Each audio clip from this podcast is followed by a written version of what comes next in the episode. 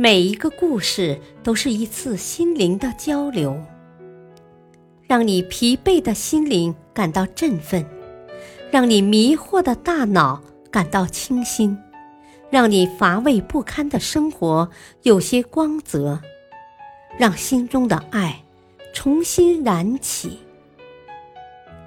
小故事，大道理。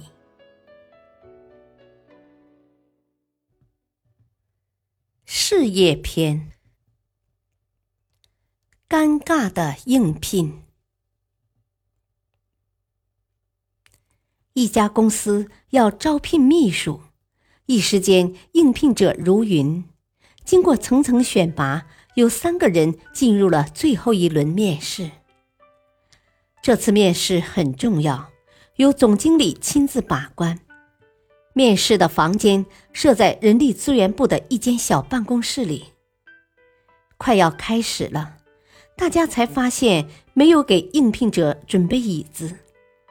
工作人员正要出去搬一把椅子，总经理制止了他。第一位进来的是一位高高的硕士生。总经理对他说：“你好，请坐。”年轻人看着自己周围，发现并没有空椅子，脸上立即现出了一丝茫然和尴尬。“哦，坐下来谈吧。”总经理又微笑着说了一遍。年轻人更加拘谨了，还有点不知所措。他想了一想。只好尴尬的笑着说：“我我还是站着吧，这样也挺好。”总经理又说：“哎呀，请原谅我们工作上的失误，忘了准备椅子，不好意思，委屈你了。站着谈吧，几分钟就行，很快的。”这次面试在紧张和尴尬中结束了。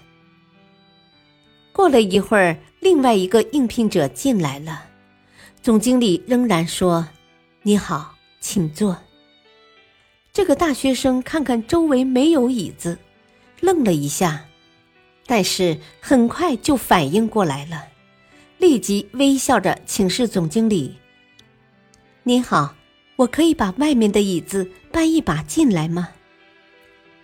总经理顿时浮现出赞许的笑容，高兴地说。为什么不可以？大学生就到外面搬了一把椅子坐下来，顺利完成了面试。最后一轮面试结束后，总经理留用了这位应聘的大学毕业生。总经理的理由很简单：这个人反应很快，肯主动搬椅子的人，将来一定会以更大的主动性投入到工作中去。大道理：一个积极主动的人，永远比一个消极被动的人能够获得更多的机会。感谢收听，下期播讲小男孩的志向。敬请收听，再会。